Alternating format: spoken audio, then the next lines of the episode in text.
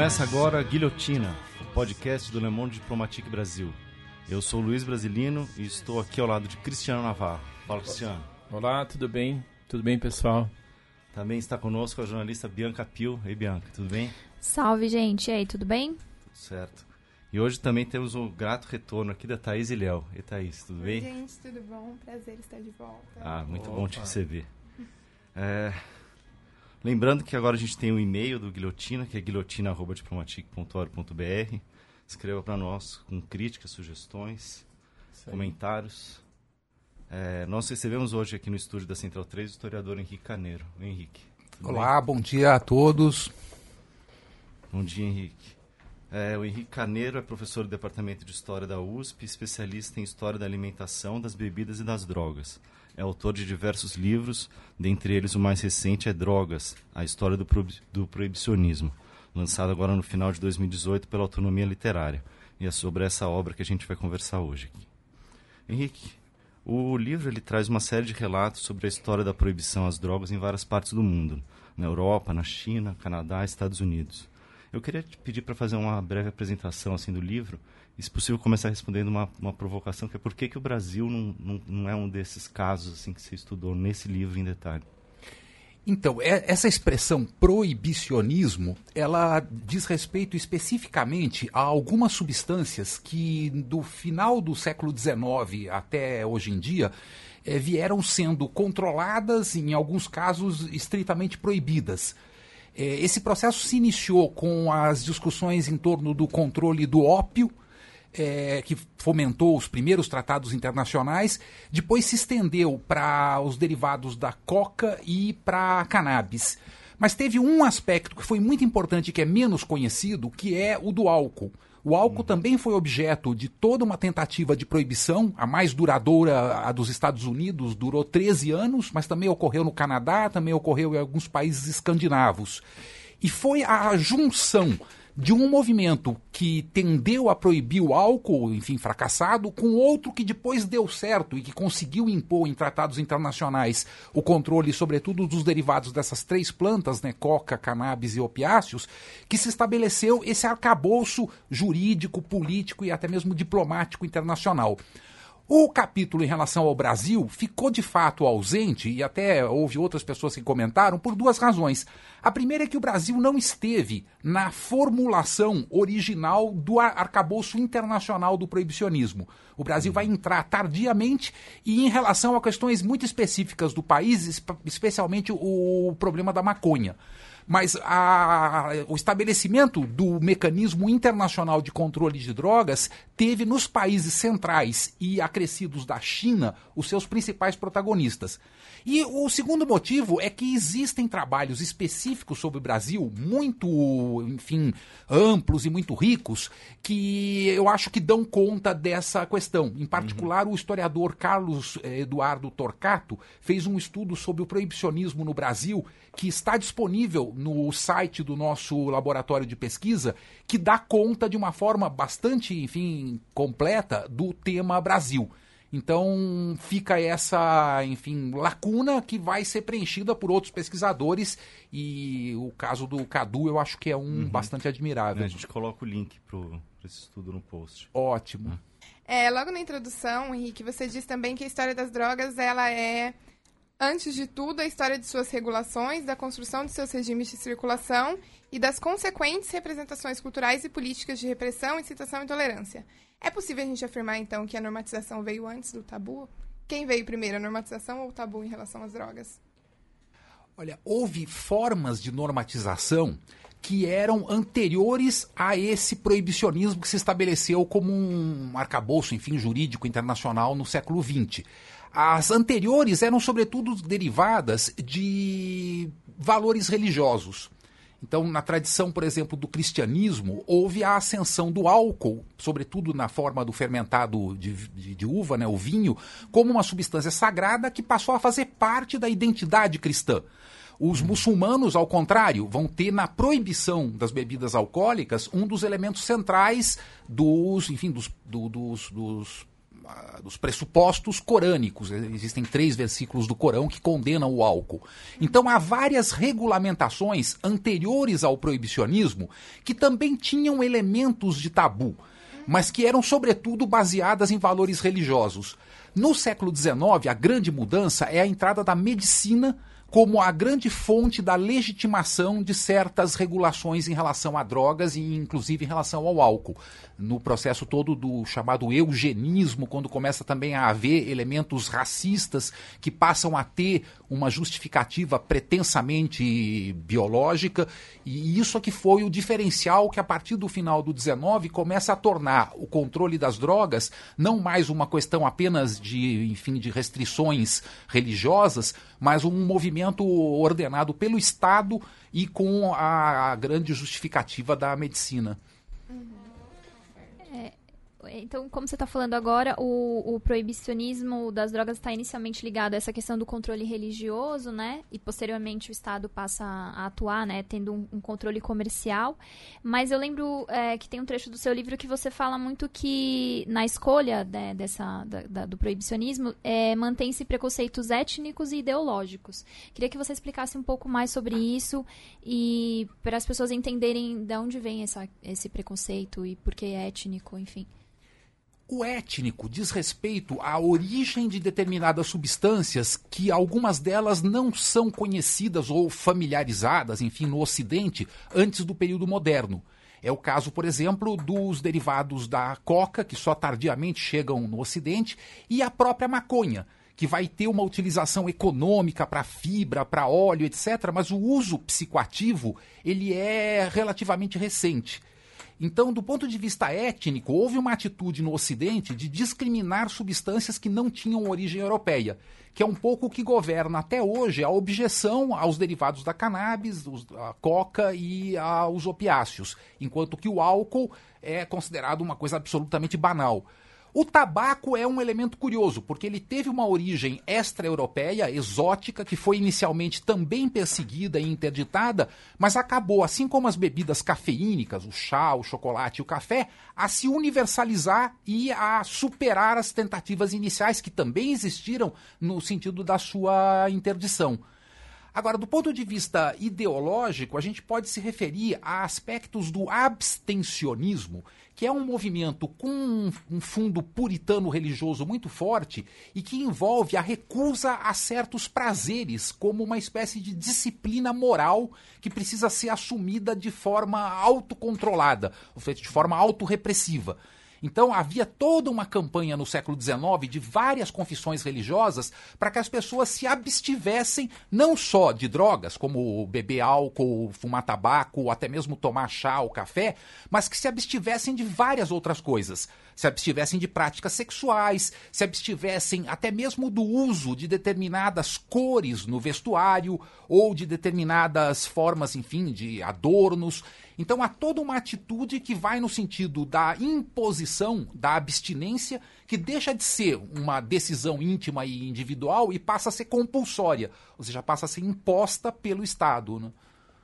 E, e, essas, essas, é, essas commodities, drogas aí, o álcool, o tabaco, café, eles também têm, um, eles têm uma, uma outra, umas, algumas razões também de serem tolerados, né? Assim, acho que questão do comércio, mas também você indica que são drogas que são drogas que ajudam a sociabilidade no trabalho e enfim é, eu queria saber de você por que, que elas, elas foram bem sucedidas assim no, no, no âmbito comercial e na, na sociedade essas drogas excitantes, estimulantes, que têm, enfim, metilxantinas, que são o café, o chá, o chocolate, a erva mate, né, o chimarrão, o guaraná, e em outros continentes há outras análogas, como é o caso do cat, na região do chifre da, da África, ou até mesmo o, o no mundo indiano. Todas essas substâncias, elas têm uma virtude fundamental, que é o fato delas aumentarem o nosso desempenho, uhum. aumentarem a nossa vigília, a nossa capacidade de permanecer acordado e de ter eficiência no desempenho de uma série de funções. Então elas foram muito úteis desde as sociedades mais antigas de caçadores e coletores, porque ajudava, enfim, na caça, na, na, em se manter acordado, em vencer a exaustão, a fadiga. E depois, com o advento da Revolução Industrial, elas se tornaram os combustíveis do desempenho é, laboral no capitalismo. Uhum. Ou seja, passaram a ser uma verdadeira dieta de performance laboral e militar. Então, hum. o desempenho de soldados e de trabalhadores fabris foi muito é, impulsionado pela ingestão sistemática de chá no proletariado britânico ou de café nas regiões mais católicas e do, da Europa mediterrânea e desses nichos, então, como a gente falou, do, do chimarrão, do guaraná, etc., em outras regiões. Então, elas se tornaram um verdadeiro digamos assim, aditivo para o desempenho das funções laborais e militares. Uhum. Aí entra, mais recentemente, a gente teve uma polêmica é, com. A gente, dizer, a sociedade teve uma polêmica com a taurina, né? Que, é, que, que acho que aí entra nesse, nesse mesmo, nessa mesma questão. A taurina, que é o Red Bull que dá asas. Ah. Né? Sim, os energéticos. Essas substâncias revigorantes, tonificantes, energéticos, estimulantes, etc., elas foram uma verdadeira obsessão, como uma espécie de instrumento que permitiria ao corpo humano, enfim, à, à, humanidade em geral, superar aquilo que é talvez a sua maior deficiência fisiológica, que é o esgotamento, o cansaço, a incapacidade de manter uma atividade contínua depois que a exaustão se instala. E essas drogas mantinham, enfim, o estado de vigília ou de desempenho, o que fez com que elas se tornassem uma verdadeira obsessão na história contemporânea. A própria cocaína também fez parte disso. Ela era consumida por toda a elite europeia num vinho muito famoso, que era o vinho Mariani. Uhum. E depois a Coca-Cola vai incorporar, até mesmo no seu nome e na sua composição química, duas dessas substâncias que são a noz de cola, um excitante uhum. africano, e a folha de coca, que é o excitante principal do mundo andino. Né? Então a busca desses tonificantes, revigorantes, etc., foi uma obsessão da tentativa de ampliar o desempenho numa sociedade em que a velocidade das coisas cada vez é maior e a nossa resposta fisiológica muitas vezes fica incapaz de dar conta de todas as demandas que a, enfim, que a sociedade, a sobrevivência nos impõe. Né? Isso, isso pela via do estímulo, né? É uma forma de é, as, as, pessoas, a, a, lá, os grupos procuram lidar no, com, com, a questão das drogas no sentido de controlar hábitos. Então, isso é uma coisa que você trabalha muito no texto. Essa questão dos estimulantes, muitas vezes é incentivados, mas por, por outro lado, o álcool, que, você, que é o é, que se aprofunda bastante, é uma você vai, vai vendo as, a, a, a, história, a gênese da, de uma tentativa gigante da igreja, do Estado, muitas vezes, de controlar o controle, de controlar hábitos sociais. Que balanço, como é que você fala, como é que você analisa isso, Henrique? É óbvio que ele é, é muito difícil, é, fracassa, dá para dizer, mas também, é, mas também avança, né? Também, também consegue, consegue moldar comportamentos, assim. Então, além dos excitantes, a gente pode dizer que há uma espécie de dieta pendular na ingestão de drogas que obedece à busca do consolo, do, enfim, da, da, da, superação da fadiga, da recuperação das energias, que é o papel dos estimulantes, mas tem o oposto, que é a necessidade de você se acalmar, dormir, ter, enfim, uma condição de repouso. Então aí há uma outra vertente das drogas nas quais se incluem muitas vezes as bebidas alcoólicas, porque as bebidas alcoólicas são ambíguas. O seu efeito uhum. pode ser tanto excitante como um efeito sedativo, um efeito calmante. Uhum. Depende da dose, depende do contexto, depende da habituação do indivíduo. Mas o álcool teve um papel duplo, de ser ao mesmo tempo essa, esse fornecedor de energia e ao mesmo tempo um elemento que permitia o descanso. As substâncias que tiveram o maior, digamos assim, é, tabu no seu controle pelo Estado foram aquelas associadas a práticas religiosas devocionais estáticas de religiões, enfim, é, periféricas ao contexto europeu. Ou seja, eram substâncias produtoras de êxtase.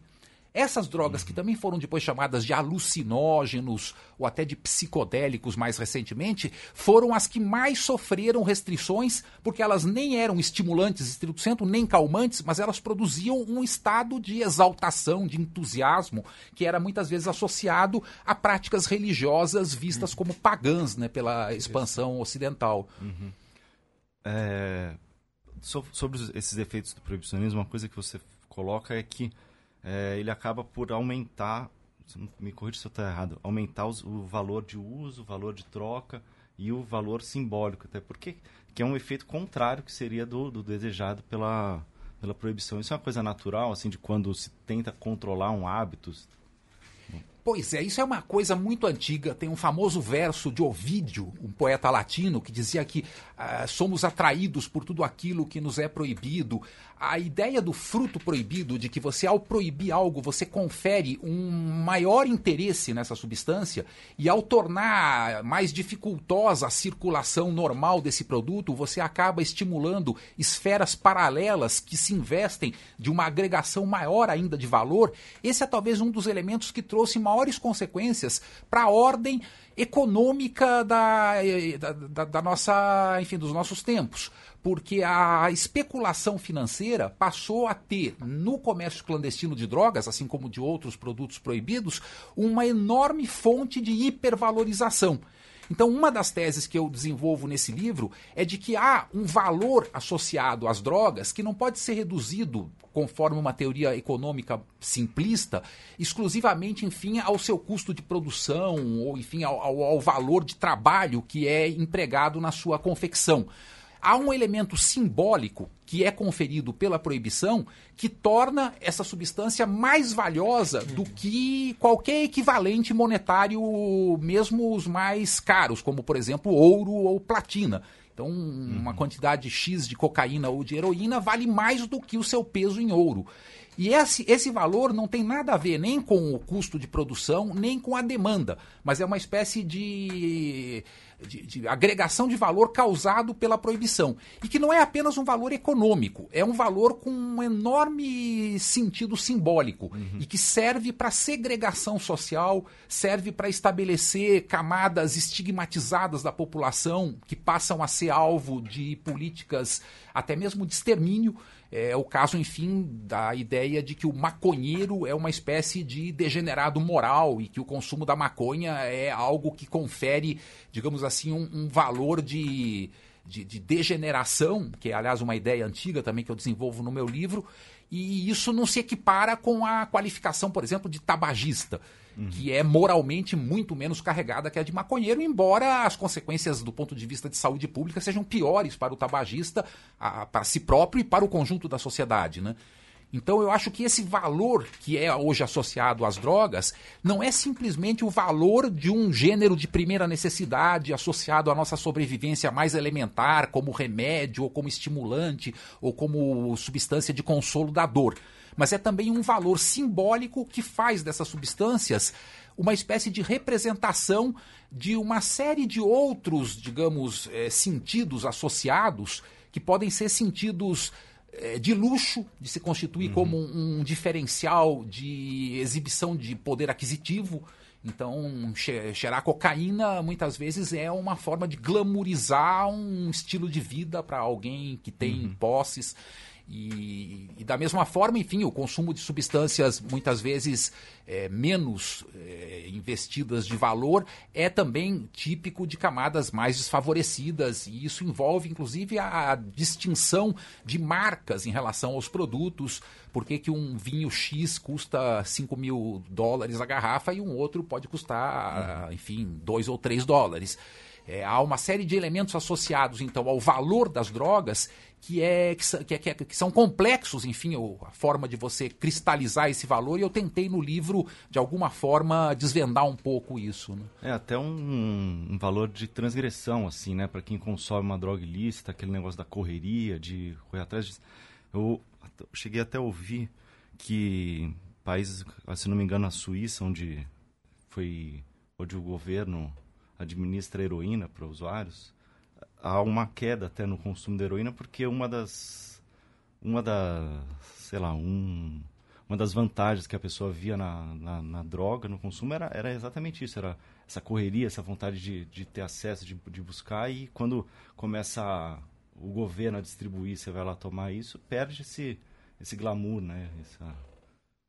Claro, esse valor transgressivo, que tem um elemento também, enfim, sedutor, se perde, é, e isso pode levar, inclusive, a uma diminuição do consumo. É o que ocorreu também em países como Portugal, em que a descriminalização permitiu que houvesse, enfim, uma diminuição. Sobretudo nos Estados Unidos, em que tem havido mais pesquisas sistemáticas, porque a legalização já é bem antiga em muitos estados.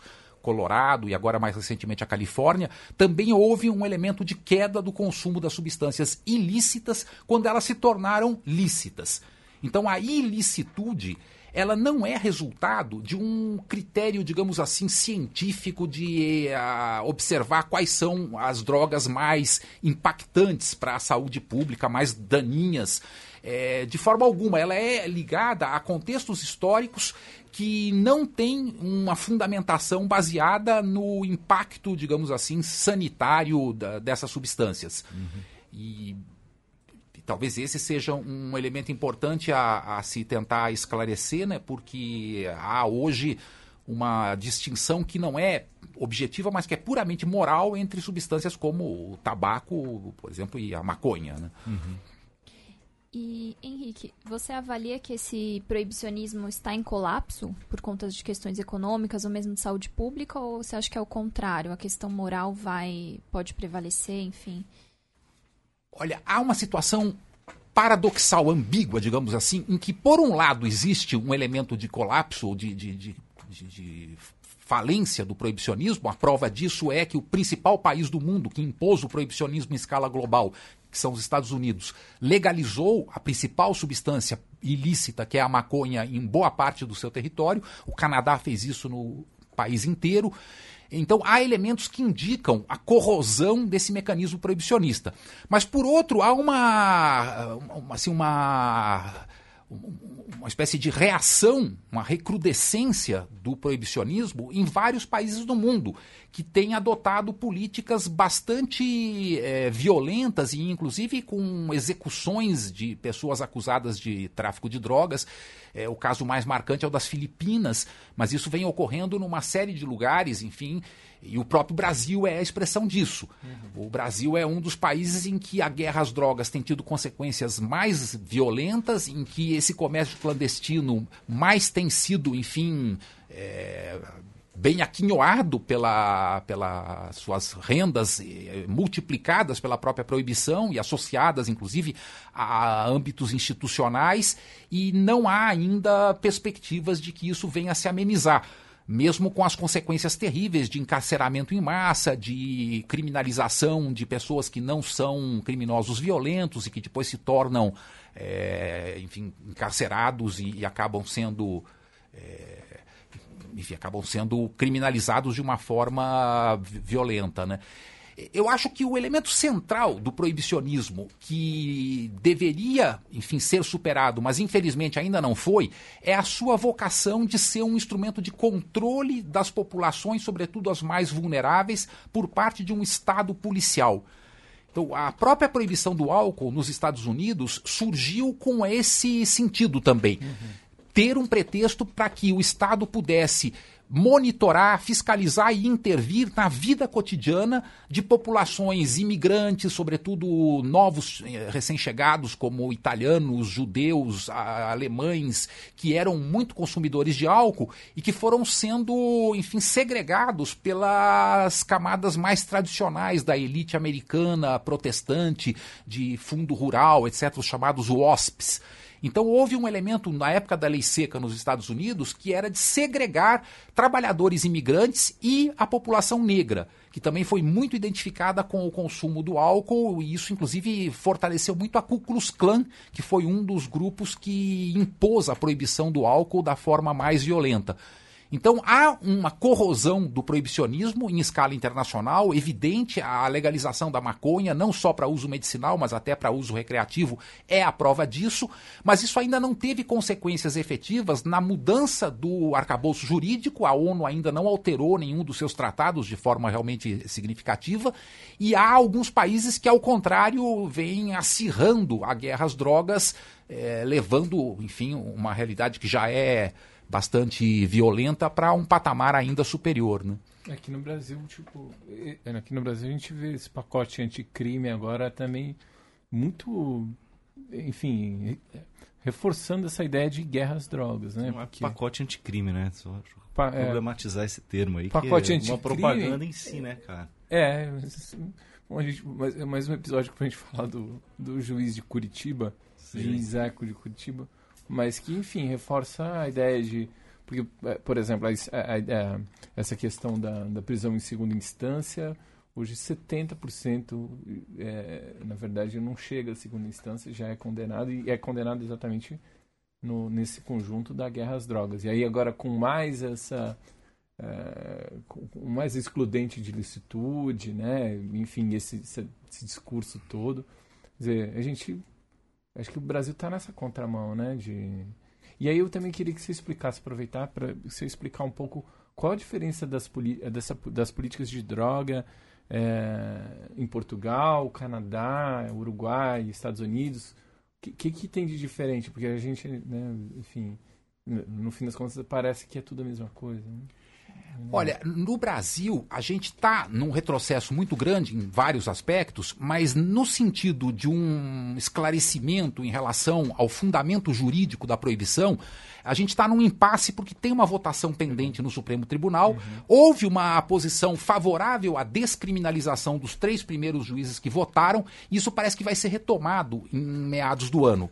Se isso ocorrer, na verdade o Brasil vai estar se equiparando a uma atitude, uma, uma, uma, uma posição é, jurídica que já se tornou, enfim, jurisprudência em vários outros países, que é a noção de que a proibição do consumo de drogas ela viola um direito humano fundamental, que é o direito à autodeterminação. Sim. Porque ao você ingerir um produto qualquer, mesmo que ele lhe faça dano e que seja uma substância, enfim, venenosa ou que traga uma série de consequências, elas são consequências exclusivamente para quem a ingeriu. Uhum. Então, elas estão no limite daquilo que seria um comportamento qualquer que possa trazer danos exclusivamente ao indivíduo, como um esporte radical, como comer excessivamente gorduras animais ou produtos que não são é, considerados saudáveis. Ou seja, elas estão dentro do limite de algo que não é crime. Crime, por uma definição jurídica, é ferir um bem jurídico alheio. Quando você ingere uma substância e você é um adulto, você é absolutamente responsável pelos seus atos. Então a gente precisaria avançar num sentido de nos equiparar ao que é hoje um certo consenso jurídico internacional e esperemos que essa discussão no Supremo Tribunal encaminhe-se para essa perspectiva. Mas como você mesmo, enfim, observou, a gente tem uma série de outros interesses vinculados à proibição que abrangem a necessidade que o Estado possui de ter um pretexto para o enquadramento sistemático da população no âmbito da sua vida privada, da sua vida cotidiana e, sobretudo, nas suas atividades de lazer. Então, quando você proíbe alguma coisa que é de consumo de milhões de pessoas, você tende a tornar milhões de pessoas potencialmente criminosos. Esse foi talvez o elemento que mais levou ao fim da proibição do álcool nos Estados Unidos. Mesmo os industriais, os grandes magnatas, como Rockefeller, por exemplo, que tinha defendido a proibição, chegou um momento em que ele se deu conta de que havia milhões de pessoas que eram cidadãos normais, que consumiam álcool de forma ilícita e que estavam sendo levados para uma esfera de crime, para uma esfera, enfim, de, de estar fora do, do, do, do arcabouço jurídico vigente, e isso comprometia a própria, digamos, a própria congruência do sistema jurídico, que passava a ser desrespeitado sistematicamente, não aplicado, e isso desmoralizava o sistema jurídico, né? Uhum. E, finalmente, um último elemento é que isso corrói também o sistema jurídico e policial, no sentido que acumplicia uma parcela desses agentes com a própria atividade ilícita. A gente sabe que há um elemento de corrupção intrínseco ao proibicionismo que acaba por ah, incorporar os próprios agentes repressivos que são corrompidos muitas vezes e se tornam, enfim, também parte do sistema que usufrui lucros da proibição. Né? Uhum. Henrique, falando, eu queria te perguntar uma coisa, mas você conta uma história interessante no, no livro, que é o florescimento da indústria de álcool no Canadá, especialmente em Quebec a partir da proibição do álcool nos Estados Unidos e em outros estados do Canadá. É, como é que foi esse processo? Foi constituídas gigantes né, do álcool lá no, no Canadá. E aí te pedi também para falar sobre se isso deve acontecer hoje em dia também com esses países que estão é, legalizando primeiro o, a maconha. É, exatamente, o Canadá foi muito esperto na época da proibição do álcool e agora repete isso em relação à maconha porque a indústria do álcool no Canadá se tornou poderosíssima, é uma das maiores do mundo, tanto na fabricação de cerveja como de destilados. Né? O, o Molson, o Bronfman, etc., são grandes famílias que se especializaram nesse comércio. E isso ocorreu porque o Canadá, apesar de ser um país de pequena população, ele legalizou a, as bebidas alcoólicas, enquanto nos Estados Unidos, ao longo de 13 anos, elas estiveram proibidas. Então, o resultado é que o Canadá se tornou o principal fornecedor para o comércio ilícito de, ou clandestino de bebidas alcoólicas nos Estados Unidos. Então toda a máfia de Chicago, Al Capone, aquela coisa toda que a gente vê da especialização deles no tráfico de álcool, eles faziam a partir da fronteira canadense, até mesmo de uma pequena que até hoje é território ultramarino francês, é, Saint-Pierre e Miquelon, que era uma ilha onde vinha, enfim, quantidades enormes de álcool que depois eram redistribuídas nos Estados Unidos. Então o Canadá agora está um pouco repetindo o mesmo roteiro em relação à maconha. Durante muito tempo, enquanto a maconha era proibida nos Estados Unidos, a British Columbia fornecia um produto da melhor qualidade que criou uma verdadeira fortuna nessa província, enfim, do, do oeste canadense.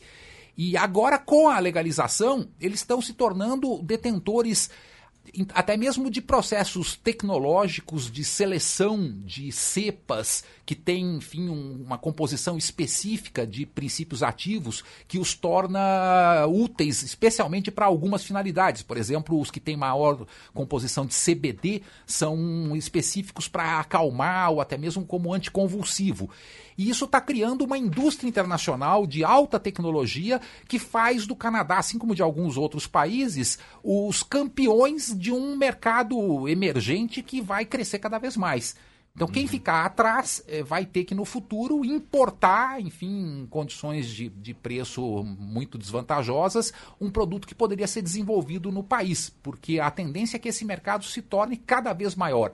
A maconha, não só pelos seus usos, digamos assim, é, para finalidades é, de, de, de, recreacionais, como se costuma dizer, né? uma, uma palavra que eu não gosto muito, mas enfim, para usos não médicos, é, ela cresce e vai se tornar provavelmente uma substância alternativa ao próprio álcool que também está tentando uhum. ocupar um, um, espaço nesse nicho de mercado para não perder né, o, enfim, as suas fatias.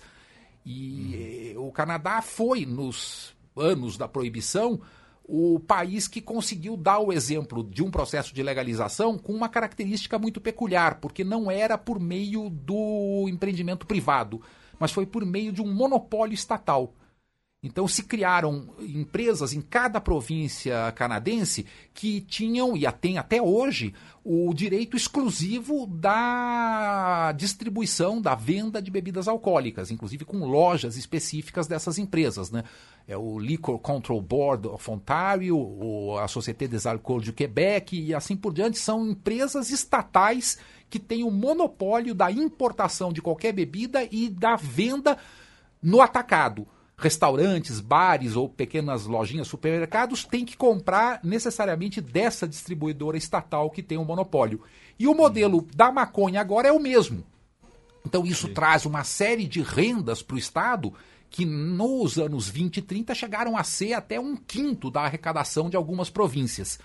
Então é uma fonte enorme de arrecadação fiscal e é uma fonte de, controle dos preços, dos horários de abertura, das, enfim, da, da, da, forma que pode ter ou não publicidade.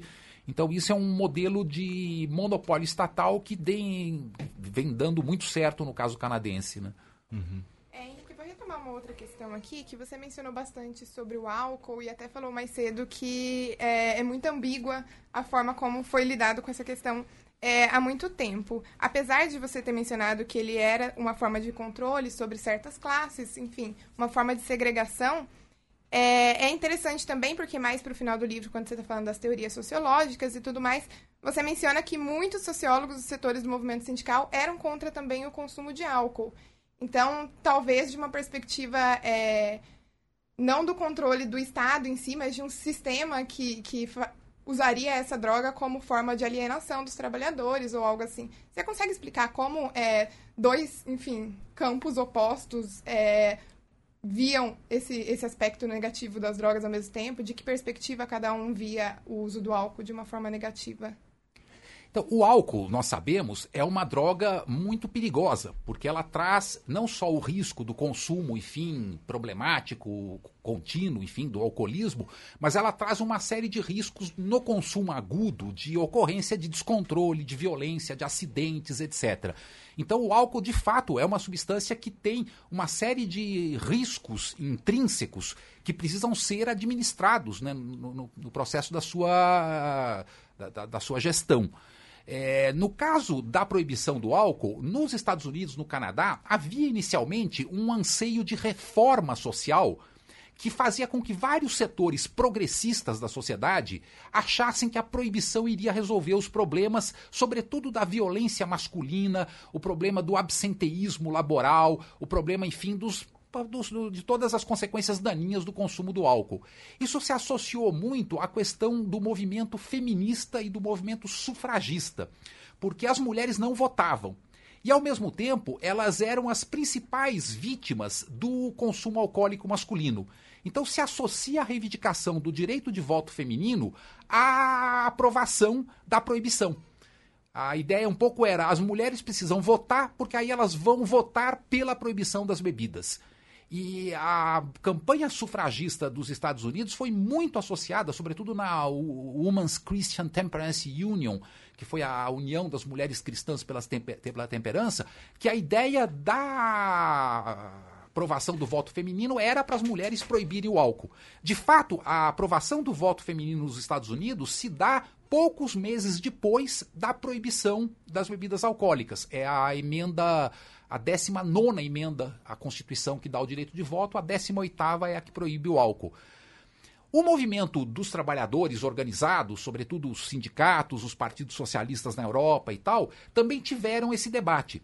E havia um setor que achava que era ruim para os trabalhadores beberem, que isso levava eles a se alienarem politicamente, a desperdiçarem as suas rendas e a terem problemas de saúde, enfim, problemas domésticos, etc. E a solução para um setor era a proibição. É, esse foi, por exemplo, a, a, a, posição que alguns dos setores da Internacional Socialista tiveram. Um nome conhecido, por exemplo, é o caso do escritor americano que foi talvez o maior eh, pioneiro do socialismo nos Estados Unidos, que era o Jack London, e que escreve um livro defendendo a proibição do álcool, etc. Mas o outro setor do movimento operário se deu conta de que o consumo alcoólico não era apenas problemático e não era apenas algo que fazia mal aos trabalhadores, mas na verdade lhes dava o espaço social da sua vida, digamos, pública. Fora da fábrica e fora do lar, o único espaço em que ele podia encontrar os amigos, discutir problemas e eventualmente até organizar greves era nas tavernas. Então, as tavernas se associam, sobretudo no mundo germânico, à origem dos sindicatos e dos partidos socialistas. O caso do Friedrich Ebert, que foi o primeiro presidente da Alemanha depois do fim da monarquia e era um socialista, ele tinha sido dono de taverna e começou a sua carreira como dono de taverna. Então a gente pode dizer que a esfera pública é associada ao consumo de certas substâncias que são congregadoras, que são aglutinadoras, que socializam as pessoas. É, no caso da burguesia, foi o café.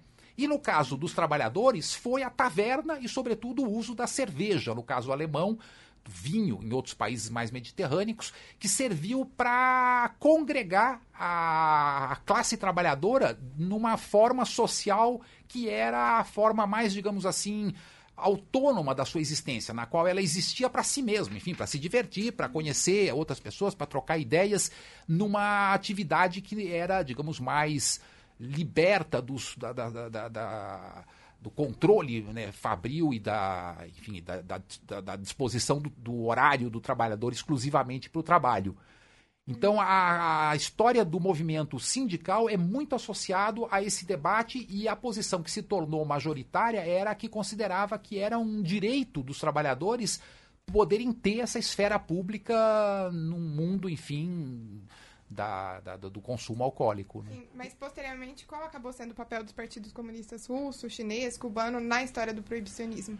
Como isso era encarado? Olha, o Partido Comunista Russo ele vai proibir o álcool. Do, depois de tomar o poder em 17, quer dizer, não vai proibir, ele vai manter a proibição. A proibição já existia anteriormente, era o czar que tinha proibido em 14. E eles vão achar que é possível manter essa proibição coisa que rapidamente se descobre que não era possível, não só porque havia uma cultura da classe trabalhadora associada ao consumo alcoólico, que você não podia, enfim, desarraigar assim por uma decisão é, burocrática do Estado, mas porque havia um problema econômico, na medida em que o excedente agrícola era sempre estocado na forma do destilado alcoólico. Quer dizer, guardar um grão de trigo ou de cevada, etc., tem um limite, porque ele se deteriora. Mas se você destila e to torna isso uma bebida alcoólica, como vodka, você pode guardar indefinidamente. Então, o papel da vodka era de ser um equivalente monetário que servia para os trabalhadores eh, guardarem, enfim, os seus excedentes e depois para fazerem toda uma série de intercâmbios, de escambos, né, onde, em que o, a bebida cumpria esse papel. Então, no caso da Rússia, houve uma atitude inicial que foi proibicionista e que depois foi sendo solapada pela própria realidade. No caso dos partidos ligados a outras tradições em outros países, como é o caso da China e no caso de Cuba, houve uma adesão do movimento comunista internacional aos tratados internacionais que fez com que eles passassem a ser defensores da proibição conforme ela era praticada, ou seja, em torno de certas plantas que eram proibidas. O caso da China foi, sobretudo, o problema do ópio. No caso de Cuba, foi mais a questão da maconha e da cocaína. E a atitude desses partidos foi uma atitude, digamos, de tentar impedir a existência desse comércio por meios, é, enfim, por meios administrativos, por tentativas de, de interdição. O que fez com que esses países ficassem, de certa forma, é, cúmplices de um sistema internacional que nunca foi questionado na sua ilegitimidade científica porque não havia nenhuma razão que explicasse por que, que a maconha devia ser proibida e o tabaco não. O tabaco, a gente sabe, é um dos principais pro, produtos de exportação em Cuba, né? É um, uma especialização, um, tabaco cubano de excelente qualidade. E a China tem hoje na produção de tabaco a maior, é, o maior montante de um país no, no mundo é uma estatal que chega a garantir algo em torno de 8% do orçamento do Estado chinês, a estatal do tabaco chinês. Então há uma incongruência muito grande, porque esses países continuam a ser extremamente autoritários em relação a certas substâncias, mas mantêm outras que têm, enfim, danos enormes à saúde pública, como é o caso do tabaco, sem qualquer restrição. Então há um elemento politicamente insustentável, que é, em última instância, antidemocrático porque é uma tentativa de impor à população pautas de consumo que não obedecem nem às demandas da própria população, nem a qualquer critério daquilo que é de maior ou menor impacto em relação à saúde pública. É, talvez um elemento explicativo seja um pouco aquele que a gente comentava antes, de que o tabaco também teve uma funcionalidade na na, na performance de certas atividades porque o tabaco também é um excitante leve que permite que você não só combata a ansiedade, mas que aumente o desempenho de algumas atividades, enfim, sobretudo intelectuais, né? Então também o tabaco se incorporou um pouco a uma, assim, uma espécie de de, de, normatividade da sociedade ocidental que até recentemente não era questionado, né? e o tabaco invadia tudo, até o espaço público, de forma inquestionável. E agora, hoje em dia, começa a haver uma racionalização maior no controle do tabaco, mas infelizmente isso ainda não ocorre de forma generalizada em relação a todas as substâncias.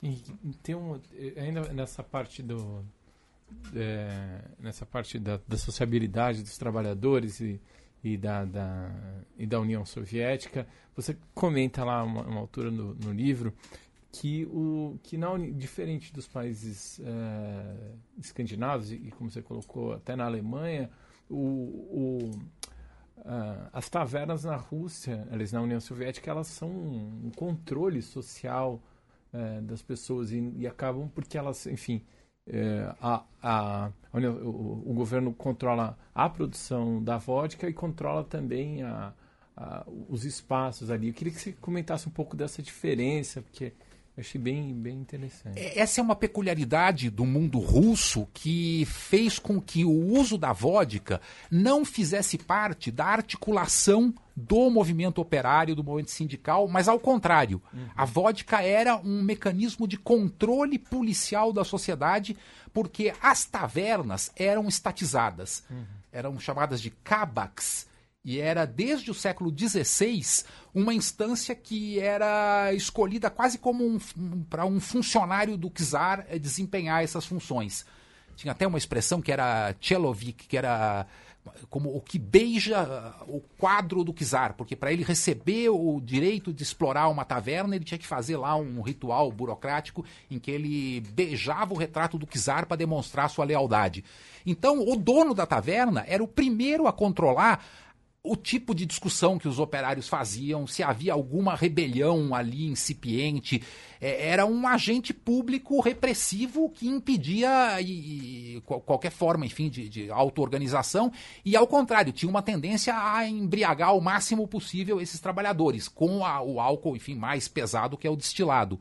Na tradição germânica, assim como também na tradição mediterrânica, a cerveja e o vinho têm um outro papel que é um papel agregador, um papel, inclusive, de constituir uma espécie de contracultura ou de mundo é, assim protegido do olhar oficial em que os trabalhadores têm o espaço não só cultural para, enfim, relaxar, é, falar dos seus sentimentos e até, enfim, contar as coisas que eles só contam para os amigos e tal, como de ter também um elemento de associatividade, de, de constituição do embrião da, das atividades sindicais e das primeiras greves. Né? Uhum. E a Rússia, desde a época do Ivan o Terrível, que a vodka passou a ser um elemento de controle estatal da população. Por isso que tem alguns autores, como Mark Shirad, que chamam a Rússia de um álcool-estado em que o Estado se apoiou no álcool como fonte de arrecadação de rendas, mas também como uma forma de controlar o comportamento da população, é, disciplinando esse comportamento para impedir qualquer forma de rebelião. Né? Henrique, é, você fala na parte da, dos Estados Unidos, de, do, das discussões que levaram à proibição e à lei seca. É, você começa a falar um pouco dos, dos das dos motivos médicos da, da, da, que foram, foram surgindo na época. E alguns desses argumentos hoje em dia parecem totalmente absurdos, né? Eu, um deles, acho que o mais chocante, é o de que o consumo excessivo de álcool poderia levar à combustão espontânea do, né, do usuário. É, você acha que, que, a, que daqui a 50, 100 anos a sociedade do futuro pode olhar para a nossa da mesma forma também? Com eu acho que certamente. Eu acho que a paranoia que nós temos na nossa época com o risco das drogas, ela é muito semelhante à que existia no século XIX em relação ao álcool, ao tabaco e até outras práticas que a medicina via como terrivelmente problemáticas, precisavam ser impedidas. É o caso, por exemplo, da masturbação. É, e eu, eu, cito esse exemplo porque ele não é casual, ele tem uma analogia com o consumo de drogas. E, aliás, são muitas vezes os mesmos autores médicos, como é o caso do Benjamin Rush, nos Estados Unidos, ou o médico suíço Tissot, que vão ficar profundamente preocupados com a autogratificação das populações é, que passam a ter, digamos assim, um, um usufruto do prazer de forma descontrolada. E isso é visto como o principal risco. Então uhum. há uma, uma espécie de definição que o próprio Freud chegou a emitir numa época de que a masturbação é o vício primário e que o consumo de drogas seria uma forma de masturbação química. É, isso se associa também a uma condenação do prazer sexual em geral e por tabela de qualquer tipo de prazer estético sensorial como algo que precisa ser contido conforme um, um, uma ideologia, enfim, de valores puritanos. Né? Então a medicina do século XIX vai combinar várias, digamos assim, várias atribuições, uma parte delas completamente fantasmática e até paranoica, a atividades ligadas ao álcool. Por exemplo, havia uma noção de que o consumo do álcool era o que provocava as tendências revolucionárias do proletariado. Então, na França, depois da Comuna de Paris, houve uma série de discussões na Academia de Medicina enfim, elas estão registradas algumas no meu livro, que atribuíam a vocação, enfim, insubordinada do, do, do povo ao fato de serem um bando de bêbados. Então, uhum. o que uhum. explicaria todas as crises revolucionárias seria simplesmente o excesso alcoólico. Então, essa tendência ela vai se somar à ideia de que é preciso combater os prazeres por uma razão puritana, e esse prazer particular vai ser visto, ou seja, do consumo de bebidas ou de outras drogas, como um tipo de prática que pode levar à perda da disciplina, à perda do controle, enfim, do, do comportamento. E essa ideia ela se torna muito poderosa e ela só muda, digamos assim, o tipo de droga que recebe essa acusação. Se a gente lê os textos antitabagistas do Henry Ford no início do século XX, ele fala do tabaco da mesma forma que hoje em dia se fala do crack. Quem fuma um cigarro só tem dois caminhos possíveis: o hospício ou o cemitério. E eh, as pessoas que fumam tabaco, elas vão se tornar moralmente eh, irresponsáveis. Elas vão se tornar pessoas que não podem se confiar porque elas são completamente sem juízo. Então, esse tipo de noção que era atribuída ao tabaco é, depois passou a ser atribuída ao álcool, à maconha. Então não é tanto assim a droga o, o, que importa, mas é a existência de um pretexto que permita a, o controle dessa população é, por parte de um Estado puritano e, e, vigilante no sentido mais policialesco do termo. Né? Uhum. É, Henrique, tem é, no início do livro, é, você disse também que existe uma tentativa de ocultar o uso sadio das drogas, né? Porque a gente está falando aqui muito de excesso, né? Enfim, mas também tem esse uso sadio. Eu queria que você falasse um pouco é, qual é a motivação para ocultar esse uso sadio e para é, falar um pouco mais sobre o que seria um uso sadio dessas drogas, dessas diferentes drogas que você menciona aqui. As drogas, elas são parte da cultura humana e são uma parte estrutural, a gente poderia dizer universal, das demandas mais essenciais da sobrevivência, desde os povos mais pré-históricos de caçadores-coletores até as sociedades que hoje em dia dependem de produtos da indústria farmacológica para regularem, enfim, modularem o seu humor ou a sua condição de sobrevivência diante de, de, de uma sociedade hostil, digamos assim, ou, ou uma sociedade de, difícil é, enfim, de difícil convívio. E essa demanda universal ela foi sendo disciplinada, como eu falei antes, por razões religiosas, etc. Mas na época contemporânea ela também passou a ser objeto de toda uma intervenção da indústria farmacêutica. E esse é um dos ramos mais florescentes da economia. Então, as drogas, elas não são algo periférico à nossa sociedade. Elas não são algo que a gente possa prescindir. Não é possível conceber uma sociedade sem drogas. A tendência é que as drogas se tornem cada vez mais necessárias e, para, e o seu consumo vai se ampliar na medida em que, inclusive, se inventam novas moléculas que têm cada vez maiores potenciais de uso. As drogas são, nesse sentido, semelhantes aos, aos alimentos. Elas são universais, elas não são para restaurar o corpo como os alimentos, mas para manter a modulação desse corpo diante da vida. Precisa acalmar, se precisa excitar ou, ou se precisa amenizar a dor, né? Então a gente precisa começar a despreender das drogas, esse, digamos assim, esse investimento ideológico totalmente é, estigmatizante e, e, que, em última instância, tenta assimilá-las à ideia de algo que é supérfluo, que é enfim, assemelhado à compulsividade, ou seja, ao vício de forma necessária. E, na verdade, todos somos drogados. Desde que se toma um café da manhã, desde que você ingere, enfim, uma substância qualquer para combater uma dor de cabeça ou para poder ficar um pouco mais relaxado num fim de semana quando você quer acalmar do trabalho, você está sendo, na verdade, um repetidor de um gesto que vem desde a pré-história que é buscar na flora, ou seja, nos vegetais, não só aqueles que podem nutrir o nosso corpo como alimento, mas buscar aqueles que têm um efeito específico psicoativo. E isso é universal em todas as culturas humanas. Né? Então, as drogas são gêneros de primeira necessidade. E hoje em dia, com o desenvolvimento da indústria farmacológica, ela vai se tornar, enfim, ainda mais é, disponível em potenciais de uso ainda não conhecidos. Né? Tem muito uso agora para performance, né?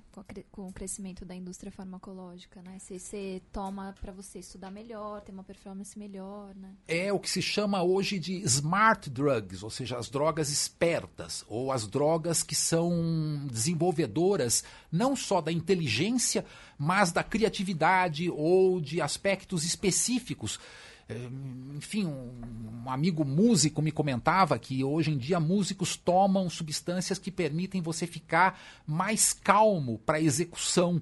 É, é, que não são excitantes, porque os excitantes vão te deixar nervoso. Então há a potencialidade de você desenvolver moléculas que venham a enriquecer cada uma das faculdades humanas. Assim como, enfim, o café pode te deixar mais aceso, mais ligado a gente pode ter no futuro substâncias específicas voltadas para, por exemplo, desempenho matemático ou desempenho musical.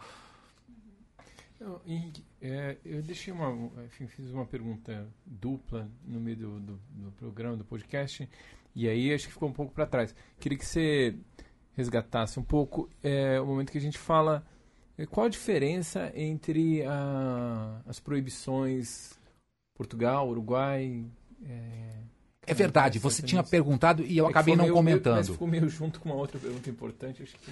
Olha, tá a grande diferença é em relação ao modelo de, é, de, ao regime de propriedade e ao regime de circulação desses produtos. Uhum. No caso do Uruguai, que foi um país pioneiro, é, existe um controle do Estado, mas a produção é por empresas privadas, que podem ser inclusive estrangeiras, que uhum. fazem uma licitação e, se ganharem, vão ter o direito de produzir a maconha para ser distribuída na rede de farmácias, na rede comercial de farmácias. Uhum. O caso dos Estados Unidos é um modelo no qual existe alguns controles para impedir que o produtor seja distribuidor. Você não pode ter a mesma cadeia da produção na distribuição, mas fora isso, é um modelo bastante semelhante ao da indústria do tabaco ou do álcool. Uhum. É, enfim, empreendedores individuais que vão buscar fazer fortuna e se tornar grandes comerciantes e produtores. O caso canadense é muito peculiar porque é um caso no qual existe é, iniciativa privada na produção, e inclusive algumas das maiores empresas do mundo hoje da maconha, sobretudo a Canopy, são canadenses, mas não existe direito dessas empresas ou de qualquer outra distribuir essa substância. Aí é o monopólio do Estado. Uhum. Então, o caso canadense tem esse diferencial que também ocorre em relação ao álcool, que é um intervencionismo estatal muito grande que permite não só o controle das formas de distribuição, ou seja, onde que tem loja, onde que não tem, que horário que abre, se tem um, enfim, um, uma publicidade fora ou dentro, etc., mas permite que toda a renda da distribuição seja embolsada pelo Estado, que pode dar uma destinação social a essa, a essa renda que não é apenas uma renda fiscal, é também uma renda diretamente comercial da própria venda do produto. Né? Uhum. Só uma complementaçãozinha. É, e aí você falou que o, o maior produtor de tabaco do mundo é a China. Você também comentou antes, em off aqui, antes do programa, você comentou com a gente que você está indo para a China.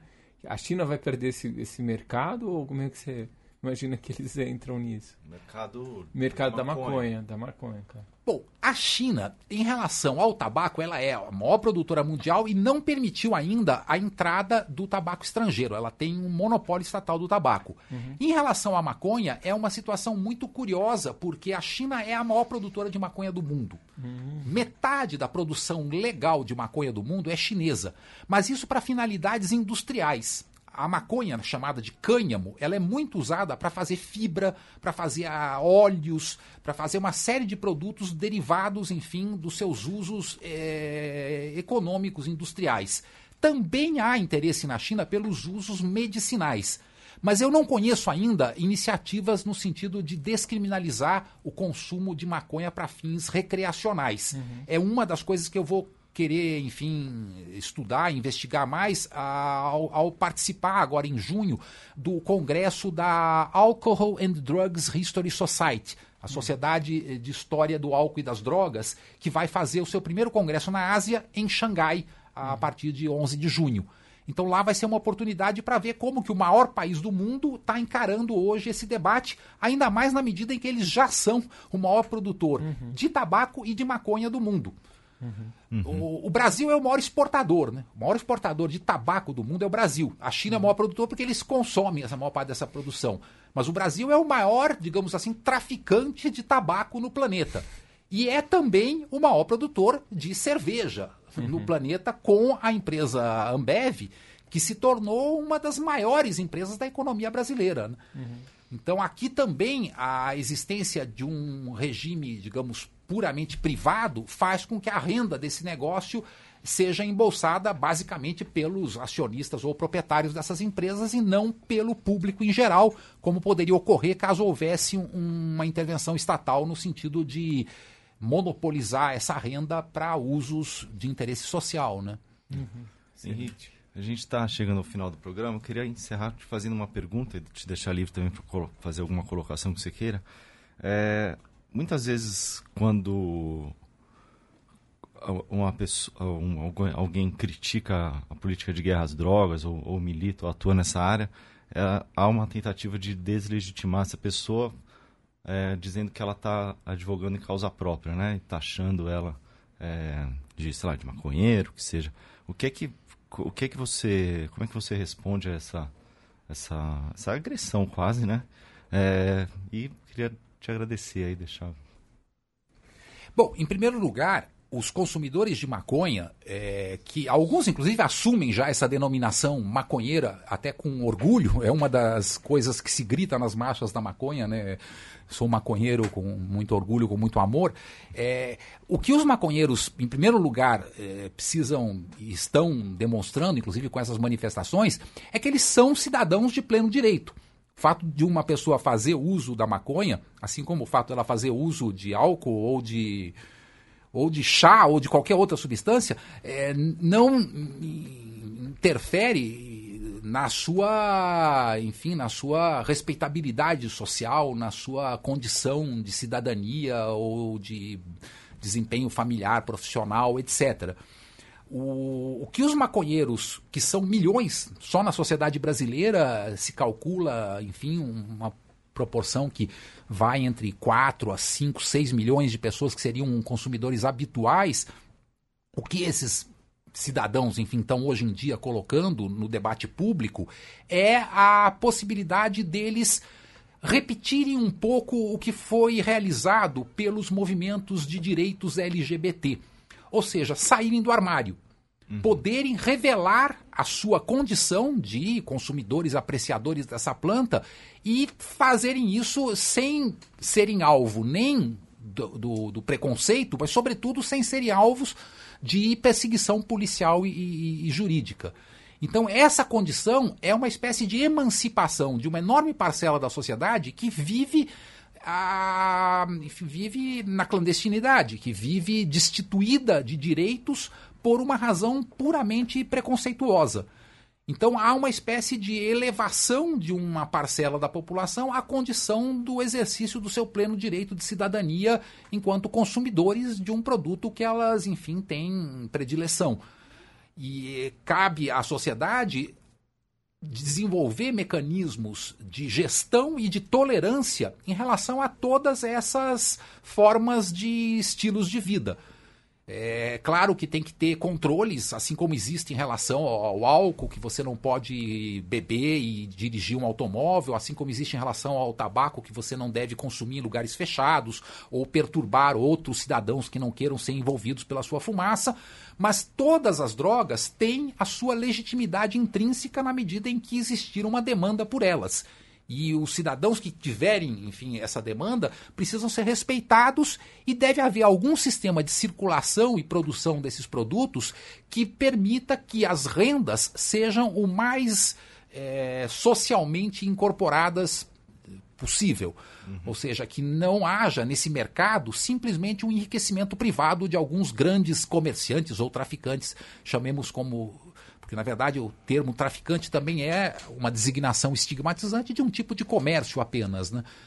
Então eu acho que há um movimento muito significativo de corrosão do proibicionismo que se acompanha pela elevação da própria expressão da cidadania é, num campo que até agora era praticamente destituído de direitos. Então, os consumidores de maconha, assim como ocorreu com homossexuais ou com, enfim, outras camadas da população que sofriam formas específicas de opressão, estão se organizando. As manifestações que são conhecidas como marchas da maconha, que ocorrem em geral em maio no Brasil, vem sendo expressão disso, com dezenas de milhares de pessoas nas ruas, vai se repetir esse ano. E isso tudo eu acho que é uma forma de maturidade da sociedade que tenta se desvencilhar de formas, enfim, repressivas que já se mostraram não só fracassadas, como muito perniciosas para o conjunto da sociedade. A, a, não há uma guerra pelo tabaco, porque o tabaco é legal, ninguém está morrendo de bala perdida de tabaco. Se morre-se de câncer por causa do efeito do tabaco, bom, isso é algo que o indivíduo que consome tem consciência dos seus riscos intrínsecos. Então eu acho que é preciso incorporar todas as substâncias ilícitas a essa condição de uma gestão pública democrática que evite a estigmatização, que reduza os danos potenciais dos consumos abusivos e que, acima de tudo, torne a renda desse negócio algo que seja incorporado pela sociedade e não embolsadas por enormes empresários que são hoje, inclusive, presentes até mesmo no âmbito institucional, através de comércio com helicópteros, com aviõezinhos, etc. Eu acho que o tema das drogas ele vem sendo uma forma hoje em dia de desafio para o amadurecimento de um projeto democrático de sociedade no qual exista a tolerância e exista ao mesmo tempo formas de gestão que permitam que os danos que podem ser intrínsecos a cada uma das substâncias sejam amenizados. Né? Amém. Obrigado, Henrique. Foi um prazer, eu que agradeço. Bom, não deixe de contribuir com o Le Monde Diplomatique e acompanhe o nosso podcast no seu tocador preferido. Thaís, muito obrigado. Seja bem-vinda aí quando quiser voltar. Claro. Casa é sua. Bianca, valeu, até mais. Obrigada, Luiz. Valeu, Henrique. Foi ótima entrevista. Eu que agradeço a todos. Obrigado. Tchau, Cristiano. Tchau, semana tchau, que vem. pessoal. Obrigado, Henrique. Até mais, pessoal. Falou, ouvintes. Até semana que vem. It's just a restless feeling by my side.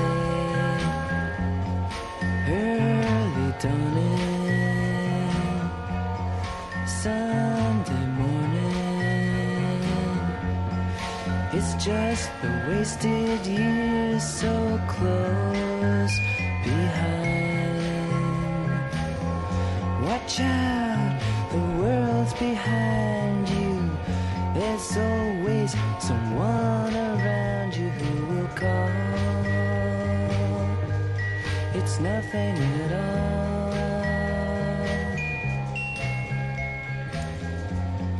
Sunday